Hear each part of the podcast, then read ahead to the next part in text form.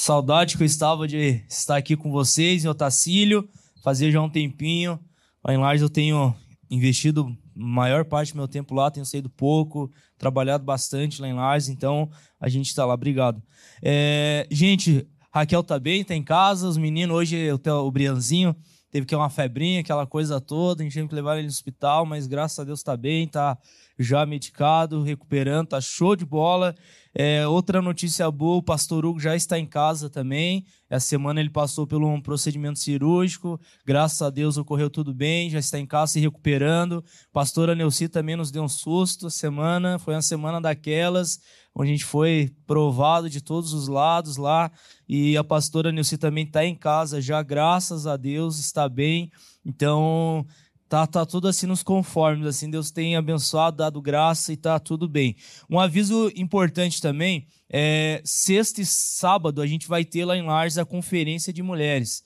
Vai estar a pastora Nívia Soares, a Késia e a pastora Daiane de Joinville. Então, mulheres, vocês aqui de Otacílio têm um cupom de desconto, tá saindo um pouco mais, bem mais em conta para já é, poder incentivar vocês a estar lá conosco. Então, se programe, sexta-feira começa às 8 horas da noite lá, o check-in vai começar às 7 horas da noite. Se você não fez ainda a sua inscrição, vai lá no Instagram da Conlages, lá tem um link, só você clicar lá, já vai direcionar da opção de você ir pro link da conferência. Então é bem simples para você estar tá fazendo sua inscrição. Vai ser incrível. É, você, mulher, não perca isso. Eu já me organizei para ficar em casa rapaziada.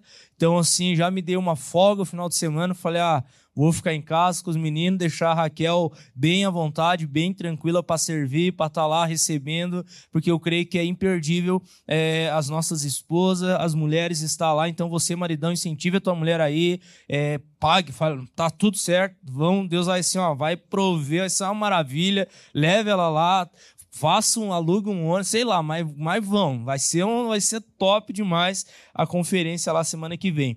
E como o Fernando falou, domingo à noite a gente vai ter um culto especial, onde as nossas igrejas vão se reunir lá em Lages para ter um culto bacana no domingo à noite. Amém? Vocês estão bem? Que bom. Que bom que tá todo mundo de casa. Eu gosto de vir aqui, vocês sabem disso, né? Aí ainda o Fernando falou tem alguém, alguém nos visitando. Tudo de casa, então a gente tem um pouco de liberdade para, né? A gente vir com uma palavrinha um pouquinho mais, mais sólida, vamos dizer assim. Olha o tema da mensagem, gente. Olha o tema, arrependei-vos. eu tava ali orando, falei, Deus, é isso mesmo?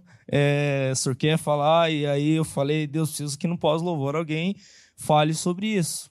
E a Bárbara ali, na verdade, estava numa música, ela falou sobre isso. Eu falei, ok, Deus, eu entendi que o senhor quer falar sobre isso com a igreja essa noite, então vai ser bênção demais, amém? Abra sua Bíblia comigo lá em Atos, capítulo 3, versículo 19. Atos 3, 19.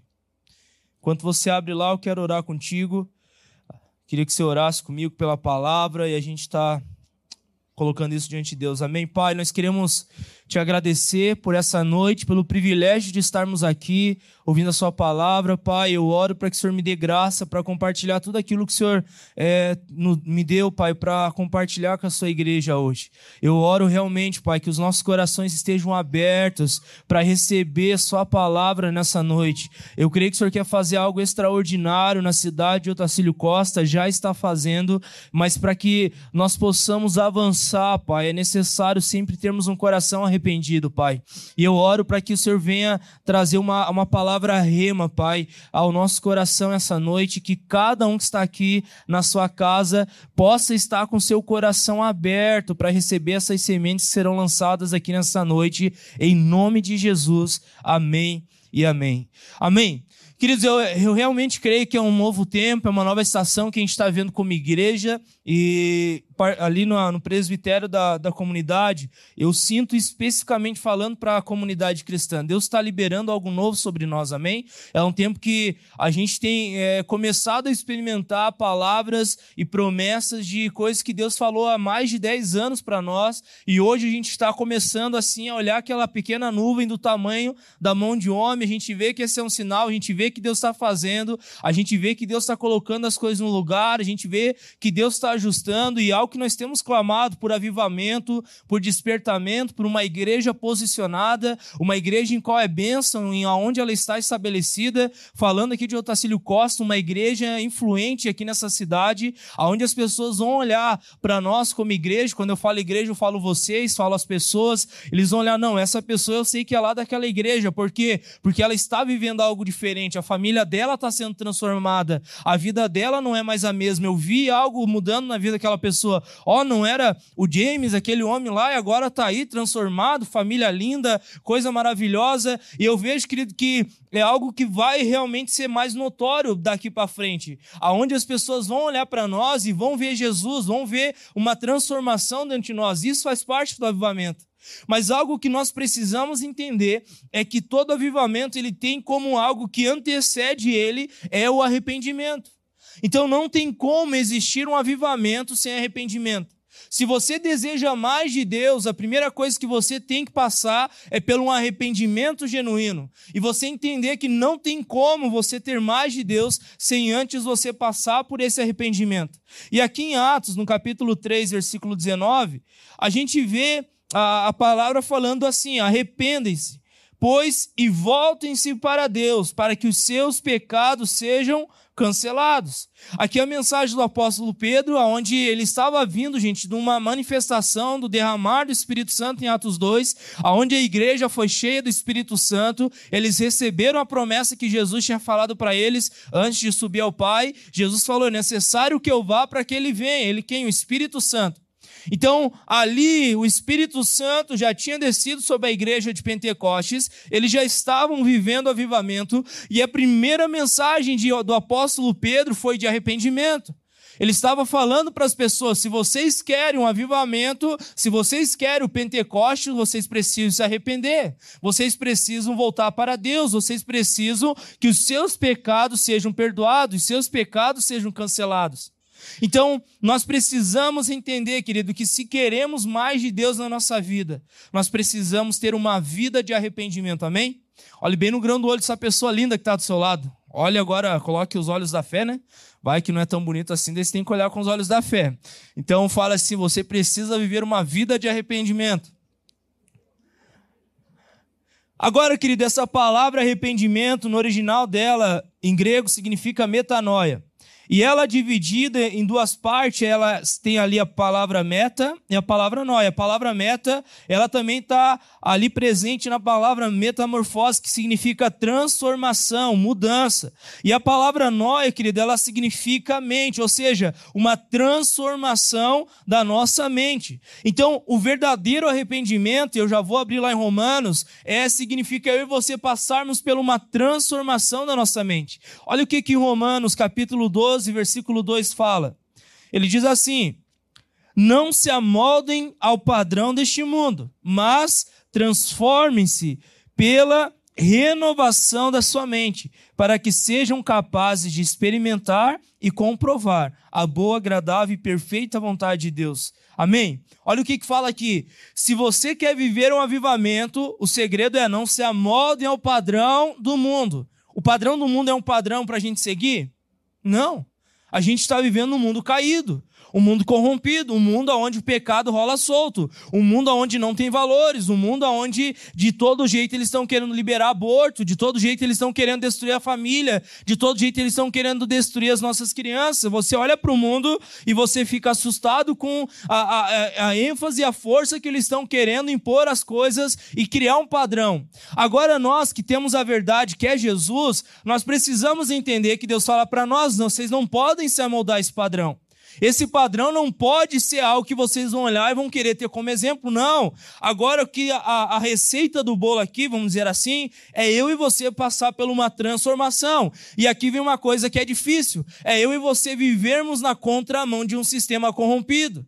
E, gente, essa semana, a, a Raquel ela postou uma, uma foto no, na, nas redes sociais dela e uma conhecida dela assim, daquelas assim que você olha assim, parece que tá o capiroto junto com a mulher, sabe? Quando você olha assim, ó, isso daí tá incorporado, tem um trem junto com a mulher. Ela pegou e, e veio querer, como dizer, jogar uma pressão em cima da Raquel por ela ter postado uma foto. A gente vive num país de liberdade, você pode fazer o que você quiser. Raquel postou a foto lá, simples. A gente teve essa semana é, tomando um café com uma deputada estadual, que é ativista no, no estado. A gente estava lá tomando café com ela numa boa. Raquel admira o trabalho que ela faz, postou uma foto que aquela mulher foi o, o que serviu para algumas chegarem para ela, sério que você está andando com essa mulher? É sério que você está fazendo isso? É sério que, entende? Começaram a criticar a Raquel, começaram a pressionar a Raquel por uma, uma foto, ou seja, o mundo ele não se conforma com isso. Agora, o que nós precisamos entender é que Deus está chamando eu e você a um lugar em qual nós vamos andar assim, na contramão de um sistema mundano, aonde muito daquilo que eu e você nós fazemos, as pessoas não vão concordar. E aí, o que, que nós vamos fazer? Nós vamos ceder e viver o que as pessoas querem que a gente viva, ou nós vamos viver conforme a palavra de Deus, conforme a vontade de Deus? Isso é arrependimento. É eu e você vivermos na contramão de um mundo. E, gente, aqui em Otacílio Costa, que é uma cidade onde todo mundo se conhece, eu, eu vim num contexto onde minha família vem do catolicismo, e quando eu me converti, eu recebi pressão de todo lado. Agora, o que, que eu tinha que fazer? Eu ia ceder e voltar à minha prática, à minha vida que eu era antes, ou eu ia permanecer firme diante daquilo que mudou e transformou a minha vida, que é Jesus. Então, eu creio que muitos de vocês já passaram por muito tipo de pressão aqui Otacílio Costa, só por dizer que é cristão, só por dizer que está indo na igreja, muitas pessoas já criticaram você. E eu quero falar para vocês, isso é normal. Se você está passando por isso, se alegre. Jesus falou: se alegre por você estar sendo perseguido. Então, o que, que eu quero que você entenda? Que quando você renova a sua mente, quando você passa por uma transformação, você vai andar na contramão de um mundo onde tem um sistema corrompido. E isso nós precisamos ter em mente. Por, pra, por quê? Para nós não se é, mover e não ceder a um sistema corrompido. Amém? Agora, o que, que é pecado, gente? Abra comigo lá em 1 João, capítulo 3, versículo 4.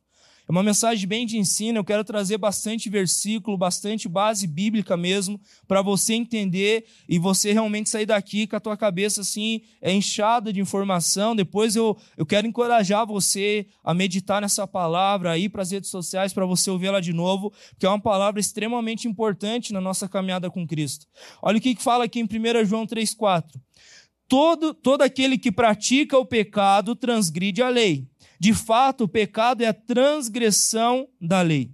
Querido, a palavra pecado, no original dela, significa amartia, que quer dizer errar o alvo.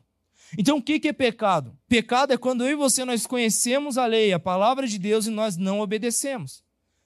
Eu quero dar um exemplo para vocês, e vocês sabem disso, o pecado, querido, ele entrou no mundo através como da desobediência. Lá no tempo de Adão. Adão e Eva estavam no jardim, Deus falou para ele: ó, vocês podem comer de tudo, só não comam dessa árvore. A única coisa que eles não podiam fazer é o que eles fizeram.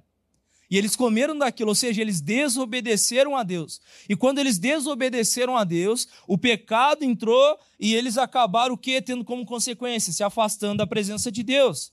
Então, querido, uma mensagem forte que está lá em 1 João 3,8, que ela é aquela chapoletada que a gente leva, leva lendo a palavra de Deus, diz assim: aquele que pratica o pecado é do diabo, porque o diabo vem pecando desde o princípio.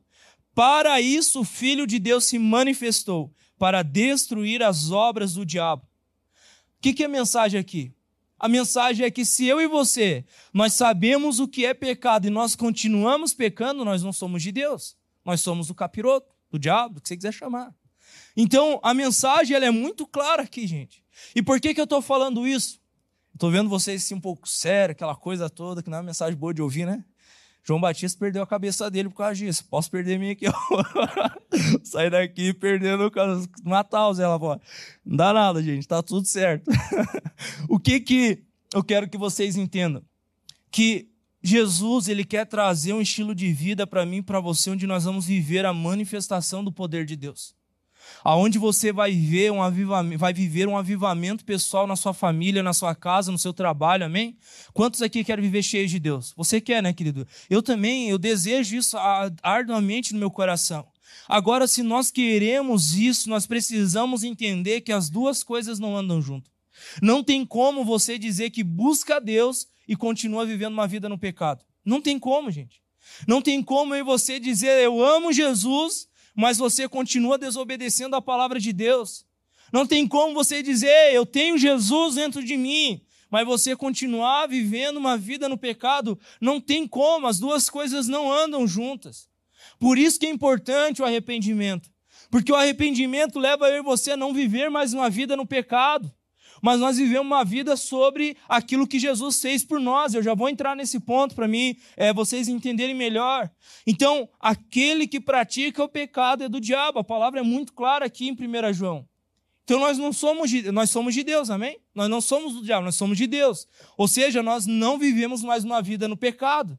Jesus nos resgatou. Jesus foi lá e pagou um preço pelos nossos pecados. Jesus justificou você de todo pecado. Então, eu quero que você entenda, querido, que é um tempo que Deus quer levar e você a passar pelo arrependimento e não só ter uma experiência de arrependimento, mas uma vida de arrependimento, aonde nós vamos experimentar um avivamento pessoal. E eu creio que quando nós entendemos isso e nos arrependemos, todo o corpo vai receber o benefício do arrependimento. Por quê? Porque aonde tem uma cultura de santidade, uma cultura de arrependimento, ali é um lugar propício para a manifestação do poder de Deus. Amém? E é isso que eu creio para essa casa. Deus quer trazer a presença dele de uma forma extraordinária. Agora, nós não podemos continuar vivendo uma vida no pecado. Nós precisamos arrepender. Lá em Colossenses, capítulo 3, versículo 15, diz assim: Assim façam morrer tudo que pertence à natureza terrena de vocês. Aqui ele dá uma lista agora: a imoralidade sexual, a impureza, a paixão, desejo maus e a ganância, que é a idolatria. É por causa dessas coisas que vem a ira de Deus sobre os que vivem na desobediência, as quais vocês praticaram no passado, quando costumavam viver nelas. Mas agora abandonem todas essas coisas a ira, a indignação, a maldade, a maledicência e a linguagem decente no falar. Não mintam uns aos outros, visto que vocês já se despiram do velho homem com as suas práticas. Eu quis abrir um leque aqui, mas o que você pode assim trazer como discernimento? Pecado é você desobedecer a palavra de Deus, seja em qual área for, amém? Então eu quero que você entenda, querido, que é importante você saber discernir o que é certo e o que é errado, o que é, o, o que é pecado e o que não é. Porque quando você sabe isso, disso você vai poder se arrepender. Agora, outra pergunta: como o pecado entrou na humanidade? Eu quero ser bem breve aqui, lá em Gênesis 2,16 diz assim: E o Senhor Deus ordenou ao homem: coma livremente de qualquer árvore do jardim, mas não coma da árvore do conhecimento do bem e do mal, porque no dia em que dela comer, certamente você morrerá. Então o pecado, ele entrou no mundo através da desobediência de Adão. A gente vê isso lá em Romanos 5:19 de uma forma mais clara. Logo, assim como por meio da desobediência de um homem, muitos foram feitos pecadores. Então, a desobediência foi a porta de entrada do pecado na humanidade, através do primeiro Adão. Agora, algo que nós precisamos entender, e essa parte aqui é uma das mais importantes da mensagem, querido. Qual que é a consequência do pecado? O que, que o pecado causa na vida de um cristão? O que, que o pecado causa na nossa vida? Primeira coisa, querido, o pecado tem como consequência levar eu e você a ser destituído da presença de Deus. Isaías 59, 2 diz assim: Mas as suas maldades separaram vocês do seu Deus, os seus pecados esconderam de vocês o rosto dele, e por isso ele não os ouvirá. Romanos 3, 23: Pois todos pecaram e estão destituídos da glória de Deus. Primeira consequência do pecado: o pecado vai levar você a se afastar da presença de Deus. Gente, se tem algo que tem o poder de nos levar para longe de Deus é quando vivemos uma vida no pecado. Vocês lembram Adão e Eva quando eles fizeram aquilo que Deus pediu para eles não fazer, eles viram que eles estavam nus. Primeira coisa, quando Deus vem no outro dia no jardim, o que, que eles fizeram? Eles se esconderam. Deus foi lá ter comunhão com ele, foi falar com eles. A primeira coisa, eles se esconderam. Querido, é, é, é, é batata quando a gente vê uma pessoa se afastando do nada. Se afastou do corpo, se afastou da igreja, começou a se isolar, começou a não querer estar mais junto. Você vai ver, não estou falando que 100%, mas a grande maioria porque permitiu o pecado entrar na vida dela. Eu mesmo, querido, quando às vezes eu caía em alguns pecados, ou avacalhava, sei lá, algumas coisas, a primeira sensação que vinha dentro de mim é: eu preciso me afastar. Por quê? Porque eu tinha aquela sensação de que eu não pertencia mais a Deus, que eu estava longe dele. Então o pecado, ele causa isso, ele leva e você a se afastar da presença de Deus. E é algo mais importante, é a presença de Deus na nossa vida.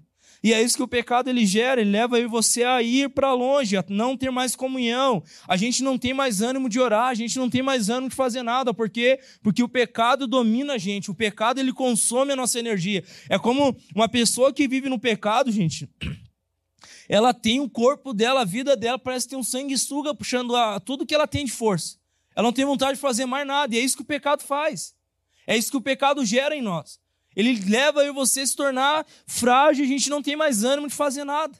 Então o pecado tem como primeira consequência levar você a se destituir da presença de Deus. Segunda coisa, o pecado ele gera morte espiritual e às vezes natural. Olha o que, que a Bíblia fala em Romanos 6, 23. Pois o salário do pecado é a morte, mas o dom gratuito de Deus é a vida eterna em Cristo Jesus, nosso Senhor. Outra consequência, o pecado gera morte espiritual na nossa vida. Quando eu e você nós somos é, dominados pelo pecado e vivemos uma vida no pecado, o pecado vai gerar uma morte espiritual dentro de nós. E o que é uma morte espiritual? Vamos dizer assim, viver em trevas, a gente não tem mais luz. A gente está vivendo em trevas, a gente não tem mais vida. A gente não tem mais perspectiva nenhuma. Então, eu vejo às vezes pessoas, querido, estão vegetando espiritualmente estão ali no, no respirador e, e daquele jeito não tem mais vida nenhuma, então só ali. É isso que o pecado faz comigo e com você quando nós não nos arrependemos. Ele gera uma morte espiritual. Outra coisa, o pecado leva e você a viver como escravo. Olha o que, que fala em João 8,34. Jesus respondeu: Digo a vocês a verdade. Todo aquele que vive pecando é escravo do pecado. Então o pecado leva eu e você a se tornar escravo. Agora olha o que, que o escravo ele é aqui, querido, nesse contexto. O escravo não tem lugar pertencente na família, mas o filho pertence a ela para sempre. Isso aqui é algo, querido, que eu, eu como pastor e olhando para as pessoas, eu vejo muito claro isso. O pecado leva a gente a se tornar escravo. E sabe qual é uma característica do escravo? Ele não se sente pertencente a uma família. Ou seja, uma pessoa que vive no pecado, ela não vai mais sentir parte de uma igreja local. Ela vai começar a se isolar e ela olha para o corpo de Cristo e ela já falou, opa, já não é mais um lugar bom para mim estar. Porque o pecado gera isso em nós. O pecado leva eu e você a ser escravo, e o escravo não se sente parte de uma família. O escravo não se sente pertencente a uma família. Então eu tenho visto, ainda mais liderando jovens, eu olho para eles e eu vejo quando eles estão se afastando é, é, querido, não tem. É, é quase 100%. Eu não quero falar 100% porque às vezes tem aquele 1% que pode ser diferente. Mas as pessoas, ela começam a se afastar e falam: não, aqui não é mais meu lugar, não sinto mais parte da casa, do corpo de Cristo. Parece que eu estou deslocado aqui dentro. Então o pecado, gente, ele leva eu e você a não se sentir mais parte de uma família. Pergunte a pessoa do seu lado: está bem? Está tudo certo.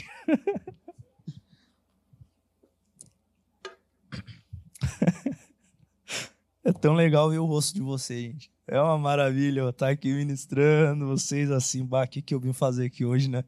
Tá tão bom em casa, nesse friozinho, essa chuvinha. É isso aí, né, gente? Jesus ama você, amém. gente, mas agora vamos virar um pouco aqui a página. Eu quis trazer um embasamento sobre o pecado, como ele vem, a consequência. Mas graças a Deus que nós temos o segundo Adão, amém? Jesus. Abra comigo a sua Bíblia lá em Romanos 5,12. Eu quero ler bastante versículo para você é, entender que não é eu que estou falando, é a palavra de Deus e você sair daqui com teu coração realmente borbulhando por isso. Romanos 5,12 diz assim: Portanto, da mesma forma como o pecado entrou no mundo por um homem, e pelo pecado a morte, assim também a morte vem a todos os homens, porque todos pecaram. Pois antes de ser dado a lei, o pecado já estava no mundo. Mas o pecado não é levado em conta quando não existe lei. Todavia, a morte reinou desde o tempo de Adão até o de Moisés, mesmo sobre aqueles que não cometeram pecado semelhante à transgressão de Adão, o qual era um tipo daquele que haveria de vir. Entretanto, não há comparação entre a dádiva e a transgressão. De fato, muitos morreram por causa da transgressão de um só homem, mas a graça de Deus, isto é, a dádiva pela graça de um só, Jesus Cristo, transbordou ainda mais para muitos. Versículo 19. Logo, Assim como por meio da desobediência de um só homem muitos foram feitos pecadores, assim também, por meio da obediência de um único homem, muitos serão feitos justos. Amém? Então, aqui é algo que nós precisamos entender. O primeiro Adão, através dele entrou o pecado e levou você a ser destruído da glória de Deus, porque todos pecamos. Agora Deus, ele querendo na sua, no seu plano perfeito resgatar a humanidade, resgatar você, ele enviou o seu filho Jesus. Olha o que, que em João 3:16 fala, porque Deus tanto amou seu seu porque Deus tanto nos amou que ele deu seu filho unigênito para. Nossa, meu, versículo tão conhecido. Falei um milhão de vezes, hoje travou tudo aqui o versículo. Coloque lá, Tio Gabs, não sei quem está no computador. Porque Deus tanto amou o mundo que deu seu Filho unigênito para todo aquele que nele crê não pereça, mas tenha vida eterna. Então, olha que incrível isso. Jesus tanto nos amou, Deus tanto nos amou, Ele amou tanto eu e você, que Ele deu o seu Filho para morrer no nosso lugar. Gente, é, é, lindo isso porque aqui nós entendemos que o segundo Adão, Jesus Cristo, por meio dele eu e você podemos ser restituídos, eu e você podemos ser restaurados, eu e você podemos ser justificados de todos os nossos pecados, amém? Então Jesus, ele veio para restaurar eu e você, Jesus, ele veio para justificar eu e você. Olha o que, que João Batista fala ao estar batizando algumas pessoas no Rio Jordão, ele está ali batizando, ele para tudo, ele olha, ele vê Jesus vindo, ele fala: lá vem o cordeiro que tira todo o pecado do mundo. Então, por meio de Jesus, nós podemos ser justificados, amém? Porque Ele é quem nos lava de todo o pecado. Lá em Salmo, querido, 51 fala sobre isso, que nós somos lavados, nós somos purificados. Então, eu e você, nós somos lavados pelo sangue do Cordeiro. Então, quando há arrependimento genuíno, você olha para Jesus e você entende: ei, Jesus, eu creio que por meio de ti os meus pecados podem ser perdoados. E deixa eu falar uma coisa para vocês aqui, querido: não existe pecado que não possa ser perdoado. Talvez você está aqui, o inimigo tem condenado você, o inimigo tem causado dano sobre você, ele tem oprimido você, ele tem tentado afastar você de Jesus, mas algo que eu quero que você entenda nessa noite, Jesus, ele pagou um preço por todos os nossos pecados, amém? Talvez você olhe e fale, Deus, mas esse pecado parece que ele é tão grave. Eu quero falar para você, nada é maior do que aquilo que Jesus fez na cruz do Calvário por você. Nada, pode ser o maior pecado do mundo, nada é maior. Se você se arrepender genuinamente, Jesus ele está pronto para perdoar você de todos os nossos pecados. Amém? Eu lembro que eu estava começando a minha caminhada com Cristo e meu pessoa que me discipulava, eu cheguei para ele e falei: é, eu não vejo mais que Jesus pode me perdoar desse pecado. E ele falou uma frase para mim, gente, que eu nunca mais esqueci. Ele falou: Zé, quando você fala que Jesus não pode perdoar os teus pecados, o que você está fazendo é anulando a obra de Cristo na cruz. Quando você diz que Jesus não pode perdoar você dos seus pecados, você anula a obra da redenção, a obra de Jesus na cruz do Calvário. Deixa eu falar para você, querido. Não existe pecado que não possa ser perdoado desde que haja um arrependimento genuíno. Amém? Então Jesus está nos chamando a um arrependimento genuíno nessa noite. Olha que incrível em Lucas 5:31 diz assim: Jesus lhe respondeu: Não são os que têm saúde que precisam de médico, mas sim os doentes. Eu vim chamar, eu não vim chamar justos, mas pecadores ao arrependimento. Eu vou ler de novo esse versículo. Eu não vim chamar justos, mas pecadores ao arrependimento. Querido, é tão lindo ver Jesus. Você vai ler os evangelhos e você vê Jesus toda hora quebrando o padrão que os judeus tinham. Os judeus não podiam se misturar com as pessoas, as piores pessoas daquela época, que eram os cobradores de impostos, as prostitutas, os pecadores, as pessoas que a sociedade, de certa forma, julgava a não serem boas pessoas. Porém, Jesus, querido, ele amava sentar com essas pessoas. Nesse contexto aqui, as pessoas estão criticando ele porque ele estava sentado com essas pessoas. E ele fala: Eu não vim para quem está bom. Eu não vim para quem não tem problema. Eu não vim para os justos. Eu vim para levar pecadores ao arrependimento, porque são essas pessoas que precisam do verdadeiro médico que é Jesus Cristo. O que, que eu quero que você entenda, querido? Independente da realidade que você se encontre hoje, Jesus ele está pronto para perdoar você de todos os pecados. Eu repito, desde que você se arrependa genuinamente. Amém? É um chamado ao arrependimento. Você vai olhar ali em Atos, principalmente, a mensagem era uma: arrependam-se, porque o reino de Deus está próximo. Você vê vários momentos nos evangelhos as pessoas falando isso: arrependam-se, arrependam-se, arrependam-se, arrependam-se. Por quê? Porque não tem como eu você viver algo extraordinário sem arrependimento. Amém? Querido, agora eu quero trazer para vocês algo que nós precisamos entender. Todo arrependimento genuíno, ele tem fruto. Amém? Agora, abra comigo lá em Mateus 3, 6. Mateus 3, 6 confessando seus pecados, eram batizados por meio do rio Jordão. Quando viu que muitos fariseus e saduceus vinham para onde ele estava baixando, batizando, disse-lhes: Raça de víboras, quem deu a vocês a ideia de fugir da ira que se aproxima? Versículo 8. Deem frutos que mostre ao arrependimento. Eu quero ler lá em Marcos agora, gente. Vamos lá para Marcos 9, 43. Olha que lindo, e eu creio que isso aqui é fruto de arrependimento. Se a sua mão o fizer tropeçar, corte-a. É melhor entrar na vida mutilado do que tendo as duas mãos ir para e ir para o inferno, onde o fogo nunca se apaga, onde o seu verme não morre e o fogo não se apaga. E se o seu pé o fizer tropeçar, corte-o. É melhor entrar na vida aleijado do que tendo os dois pés e ser lançado no inferno, onde o seu verme não morre e o fogo não se apaga. E se o seu olho o fizer tropeçar, arranque-o. É melhor entrar no reino de Deus com um olho só do que tendo os dois olhos e ser lançado no inferno, onde o seu verme não morre e o seu fogo não se apaga. Cada um será salgado será salgado com fogo. Estranho esse termo aqui, mas está certo. O que, que eu quero que vocês entendam? Eu estava lendo esse vers... essa passagem, preparando a mensagem, a gente ficou olhando assim no natural, então a gente vai entrar sem nada, né? Vamos arrancar tudo, nós entramos sem nada, porque nós peca de todo jeito, né? São um, um, um seguro a gente, né? Então, entrar sem perna, sem braço, sem olho, sem nada. Não é isso, gente, que é, a Bíblia está querendo falar, não está falando de uma forma literal. Está falando que se eu e você temos áreas que estão nos fazendo pecar, a gente tem que ser radical com o pecado. Algo que eu ouvi essa semana, gente. Tem pessoas que tratam o pecado como um animalzinho de estimação. Colocam de braço, embaixo dos braços e ficam tratando o pecado como se fosse seu melhor amigo. Gente, pecado é pecado. Em qualquer lugar do mundo, pecado é pecado.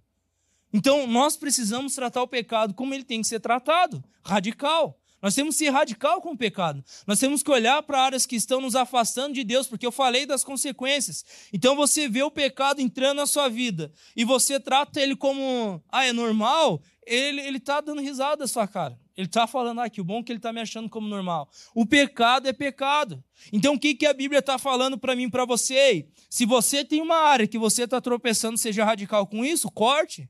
Pare de fazer. Eu lembro de uma cena de um filme, acho que é A Prova de Fogo, né? Um filme muito conhecido, antigo, é, fala sobre casamento, um filme que se você não assistiu, eu recomendo você assistir. Ele fala numa das cenas do filme, o casal estava prestes a se separar e o marido ele tinha problema com pornografia. E o momento que ele acessava a pornografia era quando ele estava sozinho na casa dele com o computador. E ele chegou até o pai dele, começou a falar, e o pai dele deu algum sermão aí para ele. Ele chegou em casa, arrependido, pegou aquele computador, é muito legal aquela cena. Ele vai lá no lixo, ele quebra todo aquele computador e ele joga no lixo. O que, que ele está ensinando para nós? Isso aqui é a porta de entrada do pecado na minha vida. Eu vou pegar isso aqui, vou quebrar e vou jogar fora. Eu estou sendo radical. E é isso que nós precisamos ter dentro de nós. Se eu tenho uma área que está me fazendo pecar, seja em qual for, eu vou ser radical. Tem outro filme que é, um homem ele estava querendo ser promovido no trabalho o chefe dele chegou para ele e falou: Ó, eu quero promover você, mas se você quer ser promovido, você vai ter que mentir. Você vai ter que burlar o sistema, você vai ter que dar uma, é, uma enganada aí. Sabe o que ele fez? Eu falei: eu prefiro não ter a promoção e perder o emprego e não vou mentir. Eu lembro a Raquel, gente, ela era tão radical, ela tava. A gente era solteiro ainda, nem. Não tinha nada assim de intenção com ela nessa época ainda. E ela estava trabalhando numa loja, no comércio. E ela chegou lá e ligaram para a patroa dela e a patroa dela estava do lado assim dela, a Raquel atendeu o telefone e a patroa dela falou para a Raquel mentir, falar que ela não estava ali. A Raquel pegou e falou: "Eu não vou mentir ela, ela falou no telefone, ela tá aqui falando para mim falar para você que ela na frente da patroa, ela pegou e falou, ó, ela tá aqui do lado, falou para me entregar e mentir para você que ela não tá aqui. Entregou o seu telefone para a patroa dela, a patroa dela ficou daquele jeito e depois chamou a Raquel e falou, ó, quando eu falar para você mentir, você tem que mentir. A Raquel falou, ó, eu prefiro perder o emprego, mas eu não vou mentir. E a patroa dela falou: então tudo, bem, a partir de agora você não atenda mais o telefone. Ela falou: deu boa, é o que eu queria, não atender mais o telefone. Então, assim, é, é, é nesse nível, gente, de, de você ter o um entendimento. Se você quer viver uma vida extraordinária, às vezes vai custar muita coisa para você. Mas que, que se dane que as pessoas vão pensar de mim, de você. Importante é eu e você estarmos alinhados com a palavra de Deus aonde nós vamos ser radical, aonde nós vamos olhar para o pecado e tratar ele como ele tem que ser tratado. Porque se você não ser radical com o pecado, o pecado vai ser radical com você. Porque olha que, que doido, querido, lá em João 10, 10, a palavra fala qual é o propósito do inimigo.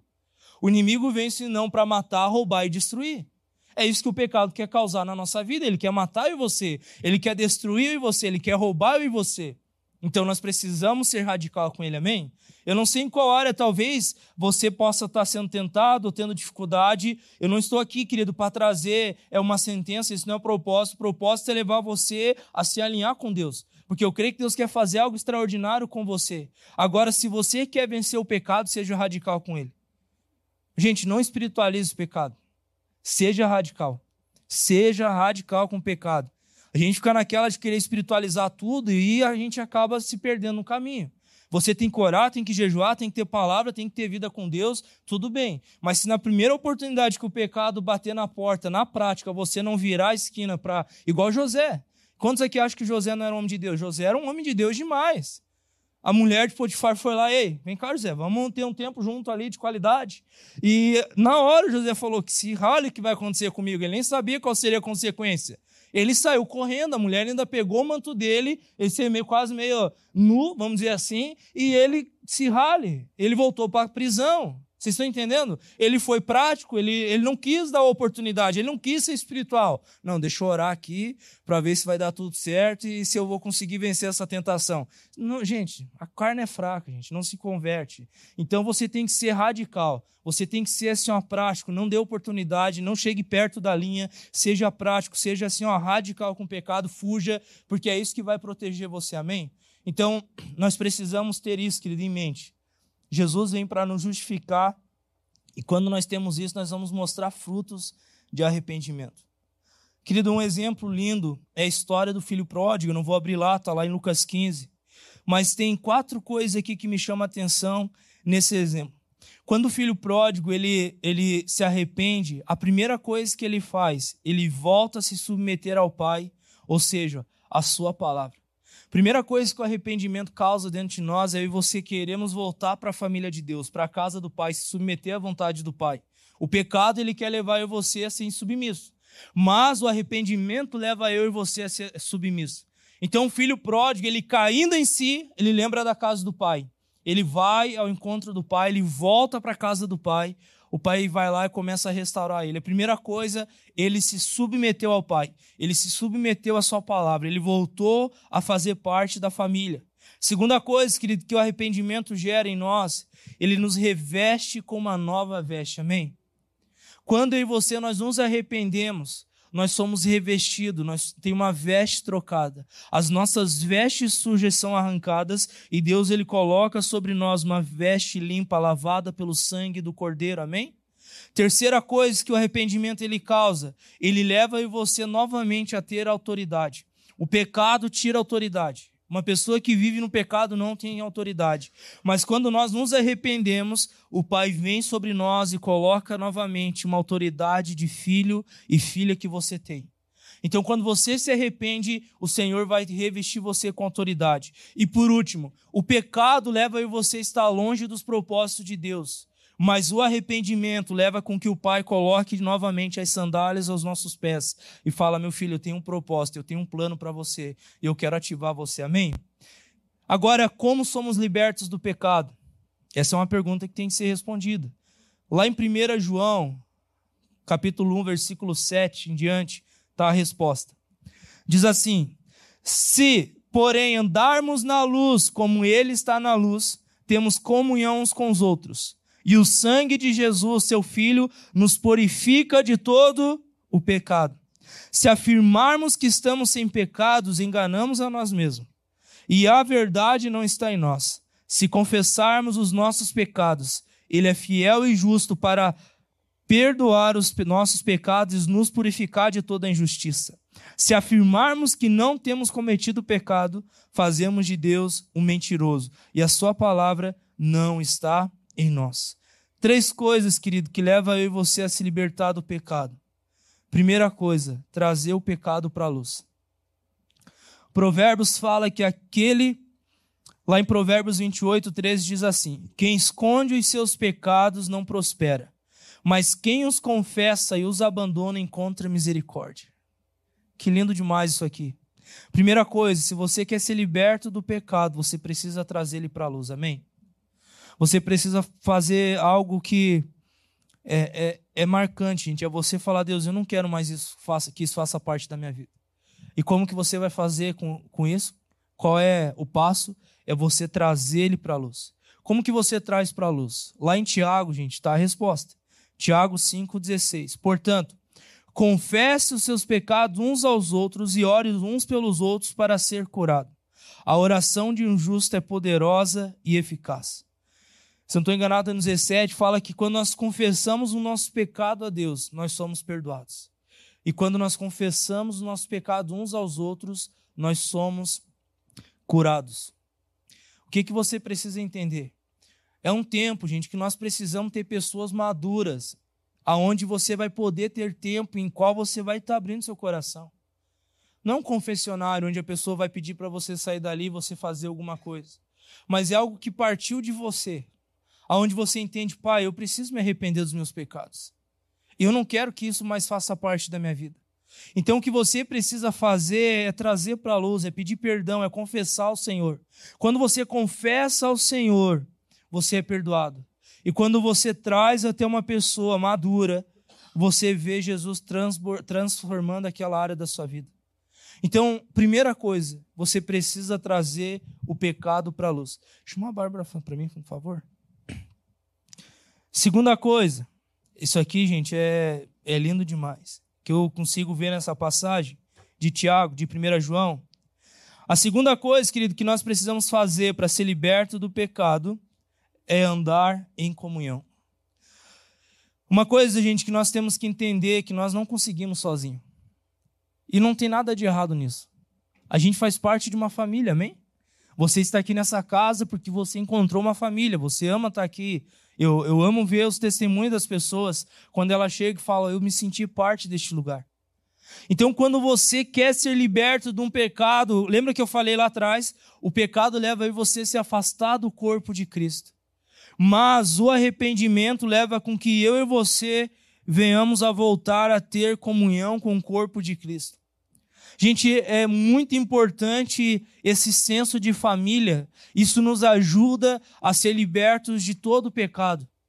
Mês passado eu tive uma experiência com uma jovem lá em Lares. Ela saiu e, e eu falei: não, eu vou respeitar ela, vou deixá-la sair e eu amei ela, não julguei ela. E depois ela voltou toda arrebentada. E ela chegou na igreja, ela tinha vergonha de ir para a igreja.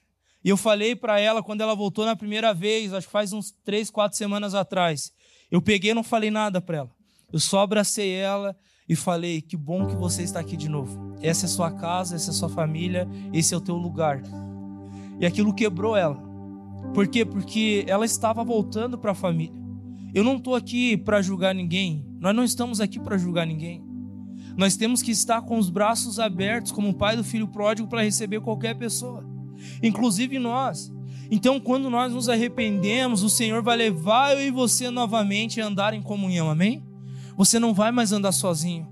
A palavra de Deus fala em Eclesiastes, no capítulo 3, versículo 9, que é melhor nós andarmos em dois, porque se um cair, o outro vai te ajudar a levantar. E, gente, a gente está em momentos de fraquezas, de vulnerabilidade a qualquer momento, não é? Talvez você está aqui e você teve uma semana difícil. Talvez você está aqui você tem passado por dificuldade. Você não consegue sair desse lugar sozinho, querido. Você não consegue. Você precisa andar com a família na fé. Você precisa andar com o corpo de Cristo, você precisa estar junto. E nesse lugar, Deus ele vai fortalecer você e vai ajudar você a vencer o pecado. E terceira coisa, querido, e a mim, na minha opinião, a mais importante, você precisa entender que somente o sangue de Jesus pode purificar você de todo pecado. Essas três chaves vão ajudar você a se libertar do pecado, trazendo o pecado para a luz, andando em comunhão e entendendo que somente o sangue do Cordeiro pode nos purificar de todo pecado. Amém? Quero ler só mais dois, um versículo. Salmos 32, 5. Então reconheci diante de ti o meu pecado e não me encobri as minhas culpas. Eu disse: confessarei as minhas transgressões ao Senhor, e tu perdoastes a culpa do meu pecado. Abre para mim lá em Crônicas, capítulo 7, versículo 14, por favor. Crônicas, 2 Crônicas 7, 14.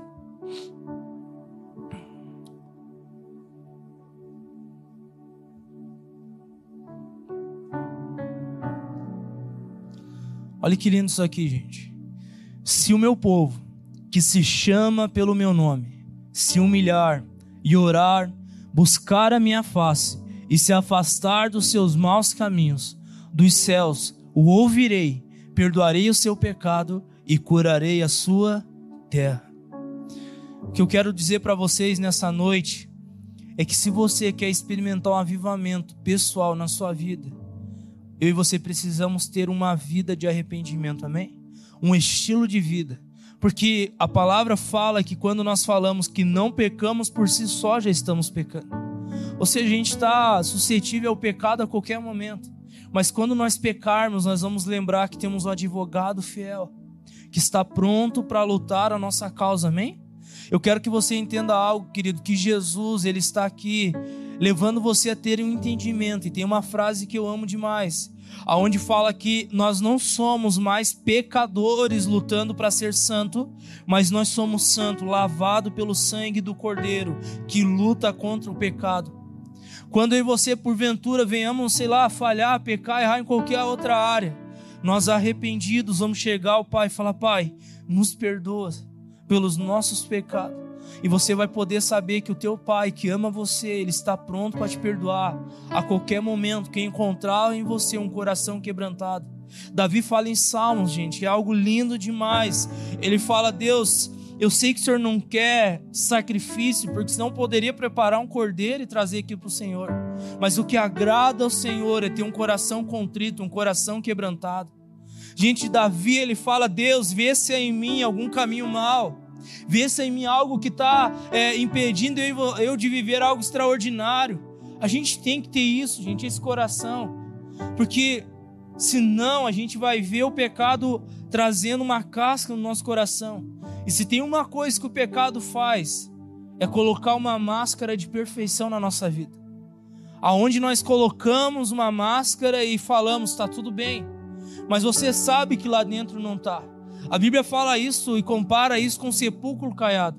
Você vai no cemitério, você todo ano, né? O pessoal tem costume de ir no cemitério e dar uma, uma organizada ali no túmulo, fazer, deixar bonito, pintar, fazer o que tem que fazer.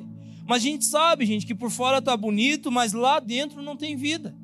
E quando nós vivemos no pecado, o pecado faz isso com a gente.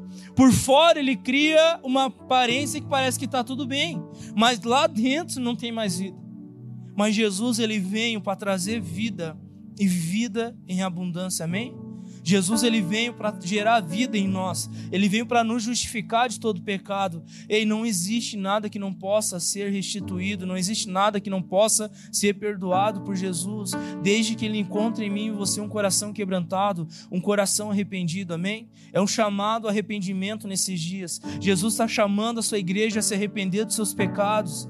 Jesus está chamando em você a se arrepender dos nossos pecados, por quê? Porque o reino de Deus está aí, gente. Nós precisamos viver isso. Eu creio que Deus quer liberar algo extraordinário sobre nós. sobre a sua vida, a sua família. Mas não tem como você querer algo lindo de Deus, um avivamento e continuar no pecado. Não tem como. Jesus está chamando em você esse lugar, amém? E por último, eu quero que você entenda que o solo em qual estamos fazendo isso é um solo de amor. Porque Deus tanto amou o mundo que deu seu Filho unigênito para que todo aquele que nele crê não pereça, mas tenha vida eterna. Jesus ele ama você. E por isso que ele quer que você entenda que somente ele pode justificar você de todo pecado.